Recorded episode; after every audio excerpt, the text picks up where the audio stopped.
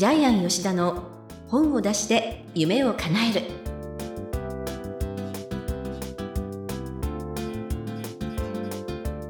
こんにちは坂田陽子ですジャイアン吉田の本を出して夢を叶えるジャイアン今回もどうぞよろしくお願いいたしますはい、よろしくお願いします。はい。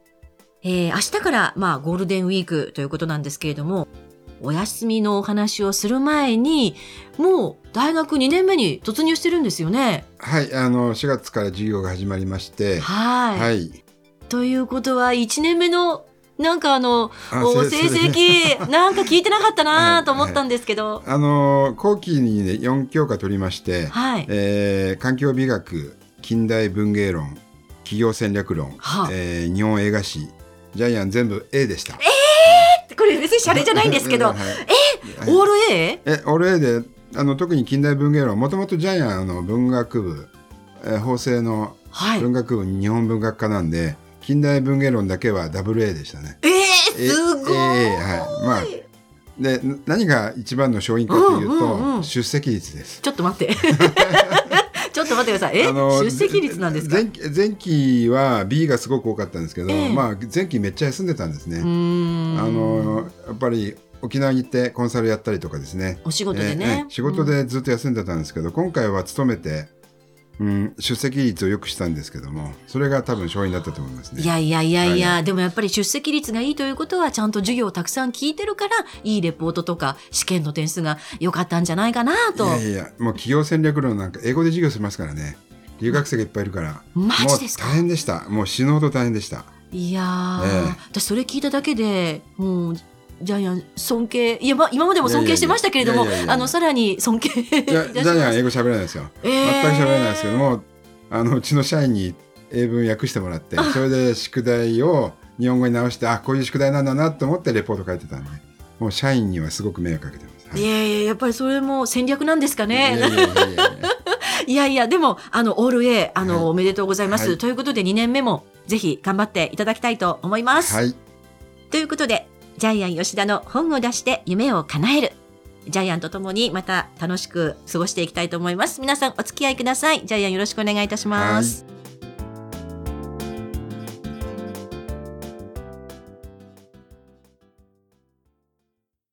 続きましては、いい本を読みましょうのコーナーです。このコーナーは、ジャイアンが出版プロデュースをした本も含めまして、世の中の読者の皆さんに読んでもらいたいといういい本をご紹介しております。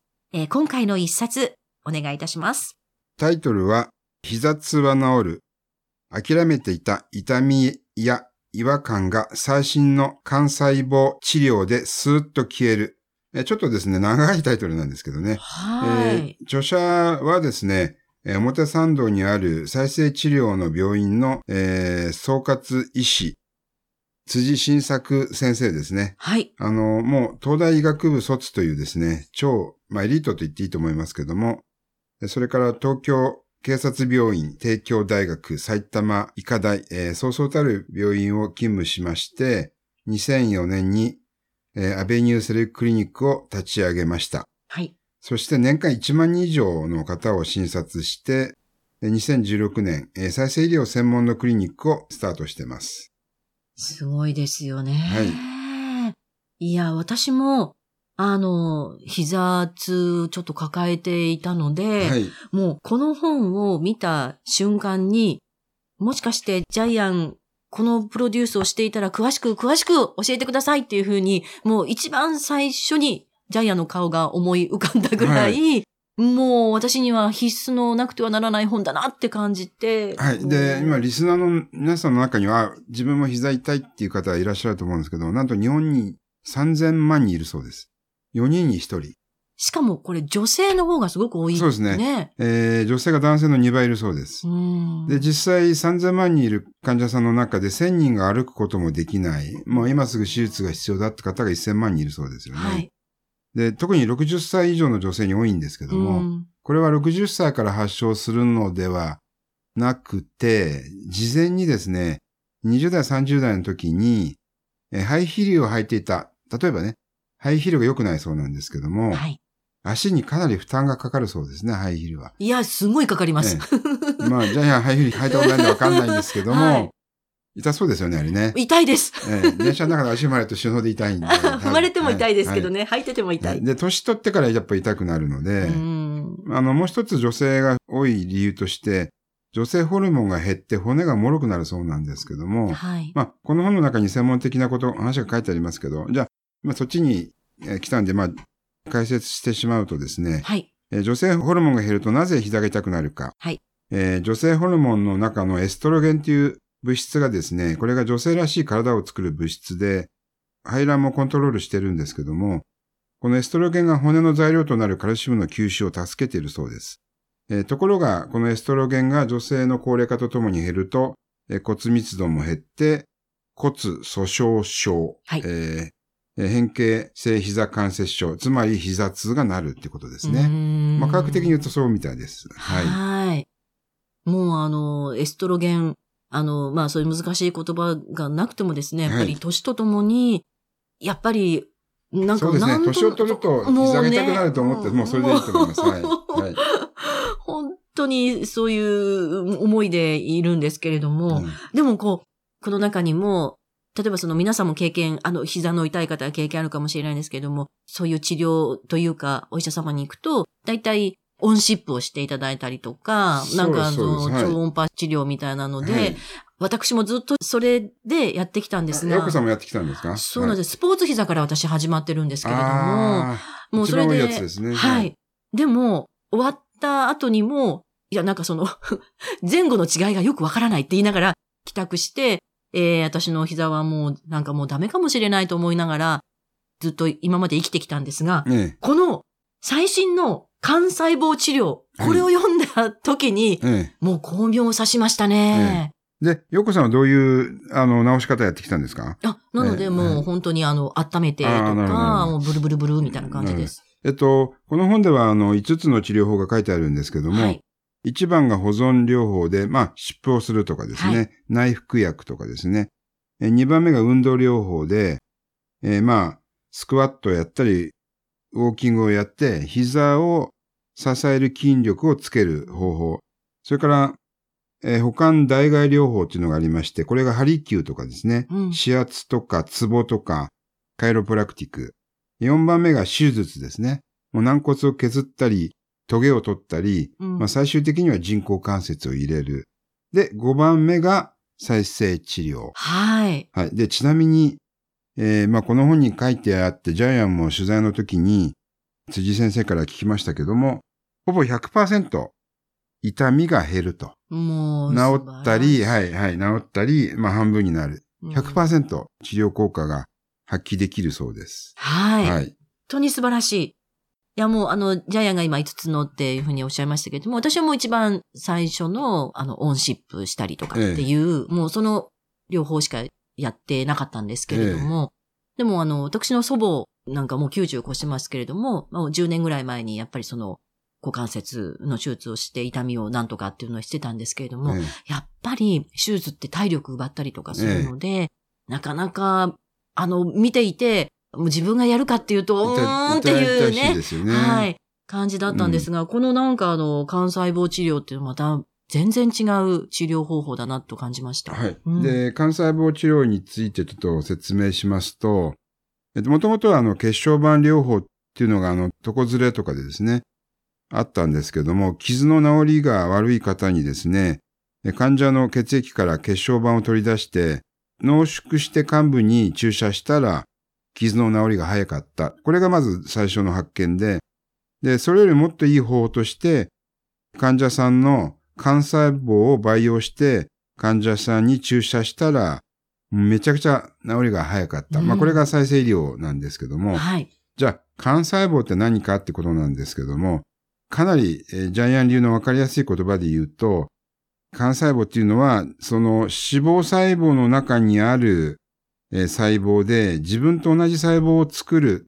通常は、細胞は自分と同じ細胞、えー要するに似たもの、自分のコピーしか作らないんですけどね。はい。えー自己複製脳っていう、まあ、医学用語ですけども、コピーしか作らないんですけども、これがですね、他の細胞に化けるんですよね。これが他の細胞と幹細胞の違いで、じゃあその細胞どこにあるかっていうとですね、お腹の脂肪なんですよね。おへおへそのあたりから取るんですけども、はい。えーお米2粒分ぐらい取るそうなんですけども、なんとお腹の脂肪が一番元気だそうなんですよね。ねえ、もう。もう太ってるわけだから、うんどんどん増殖してるんでしょうね。いやー、はいもう私も自分のなんかあのお腹の脂肪が愛おしいと思ったの初めてです、これ。はい ねえ、うんびっくり。はい。うんで、これを培養するんですけども、これを培養して、5000万個から1億個に培養するそうなんですけども、1億になるんですね、はい細胞ってね。で、まあ、辻先生は毎日その細胞が分裂してるかどうかを顕微鏡で眺めるのが結構楽しいって言ってましたね。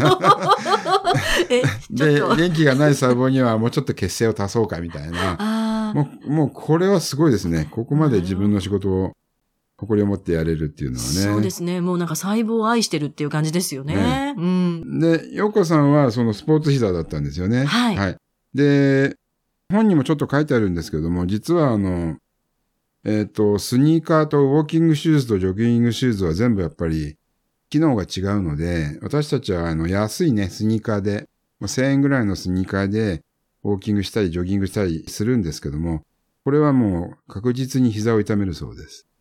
で、ここでね、1万円ぐらいケチって膝を壊すと、結局10年、20年治療が続くわけですからね。うん。やっぱりケチらないでね。えーウォーキングは歩くための靴なので、専門の靴があります。ジョギングは走るためのシューズなので、別な靴があるんで、スニーカーでは代用しない。ケチらない。こういうこと大事ですよね。はいや、もう本当ですよね。その先の、あの、痛みとかね、ええあの、かかるお金考えたら、もうスニーカー代、そのシューズ代なんてもう安いもんですよ安いもんですよね。ねもう、本で当一番まずいのは、あの、膝が痛くなって寝込んだりするとどうなるかって。まあ、これ本にも書いてあるんですけども、一、週間寝たきりになると、筋力が20%低下で、1ヶ月寝込むと88%。まあ、ほとんどなんか、1ヶ月寝た人って、立ち上がれなくなっちゃうんですよね。はい。えー寝たきり状態になっちゃうんで、もう本当に膝の痛みが一生ね、車椅子になる人もいるわけなんで、うん。やっぱ甘く見ちゃいけないですよいね。や、とにかく歩けなくなると、外に出なくなって、そうすると社会とのね、接点も減りますね。そうすると人間的にもその生きる活力っていうところがね、すごく減ってきてしまうと、もう人生に影響しちゃうって思いますね。だからまあ、膝痛にならないために、ジャイアンもちょっとね、やっぱり体重やらなくちゃいけない。毎回これだよね。ちょっとあの、だいぶ前に2週間ぐらい前でしたっけ、インフルエンザダイエットしましたけれども、はいはい、あの、はいぜひキープお願いしたいと思います。ということで、この本の眼目に移りたいと思います。お願いします。はい。今から100歳まで生きる準備をしよはい。はいう。えっと、私たちの人生がですね、えーどんどん寿命が伸びてるんですけども、えー昔、縄文時代、17歳が平均寿命でした。うん。明治が38歳。それから大正が42歳。はい。で、私たち、あの、昭和生まれ、平成生まれの方はですね、毎年0.3年ですね。うん。毎年3ヶ月か4ヶ月ぐらい寿命が伸びてるんですね。で、2040年日本人の寿命はもう100歳になります。うん。えみんな金さん銀さんになります。はい。ですから、えー人生70年時代から100年時代になった時、まあ、膝も70歳で終わってボロボロになってみんな亡くなってたんですけども、うん。もう70歳になってボロボロになって30年生きる時代になったんで、はい。今から100歳まで生きる準備をしよう。だから今から膝に関してもですね、うん70歳から100歳まで30年間長生きできる、長く続く健康状態を作る、えそういう時期に来てるんじゃないかなっていう。はい。それをこの本が教えてくれたんじゃないかなっていうことで、えー今から人生100年時代に備えようっていうのをですね、眼目にしたいと思います。はい。私もですね、これを読んで、その30年、巧妙が指しましたので、皆さんもですね、ぜひ人生100年に向けて、この本読んでいただきたいと思いまあ、す。そうです。それからもう一個ちょっと言い忘れましたけど、実は日本の再生量は世界一進んでるんですね。おーはい。今までアメリカ、ヨーロッパに負けてたんですけども、2013年に逆転した。なぜか。はい。安倍晋三がやってくれたんです。多分彼がやった唯一の功績はこれじゃないかと思うんですけども。はい。通常薬事法の改定でですね、治験は10年かかるんですけども、再生医療に限って安全性が確認されたら1、2年で、えー承認するって安倍晋三がですね、やってくれたんですね。うん、ありましもうた。彼はね、私が評価できる、えーところは そこだけなんですけどもまあ本当、安倍さんのおかげで日本中の自殺の人たちが何千人ももしかしたら助かったんで、はい。彼はいいことをやったんです。そうです。はい。でしたね。ということです。はい。ありがとうございます。ということで、いい本を読みましょうのコーナー。今回は、膝痛は治る。辻新作さんの一冊ご紹介させていただきました。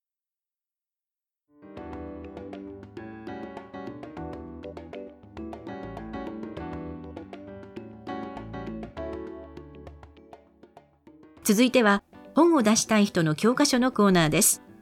このコーナーは、本を出すプロセスで出てくる問題に関しまして、毎回一テーマに絞ってジャイアンに伝えていただきます。今回のテーマ、よろしくお願いいたします。はい。常に新しいことが本になっていく。おはい。えー時代の最先端がどんどん本になっていきます。うんうんうんえーですから、えー皆さんが書くのは自分しか知らないことです。自分だけが知っていることです。自分しか体験したことがないことです。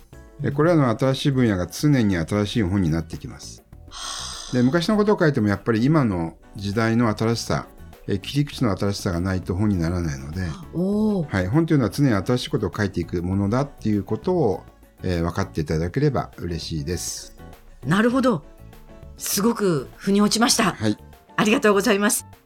ということで、本を出したい人の教科書のコーナー。今回は、常に新しいことが本になっていく。ということで、お話しいただきました。どうもありがとうございます。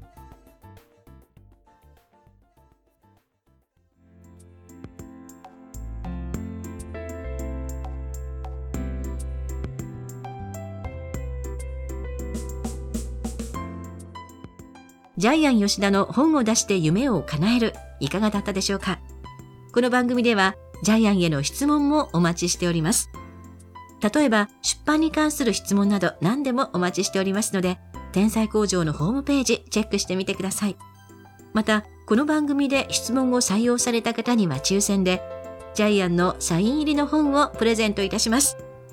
それでは、ジャイアン、今週もどうもありがとうございました。はい皆さんも、えー最先端の新しい分野で本を書いてください。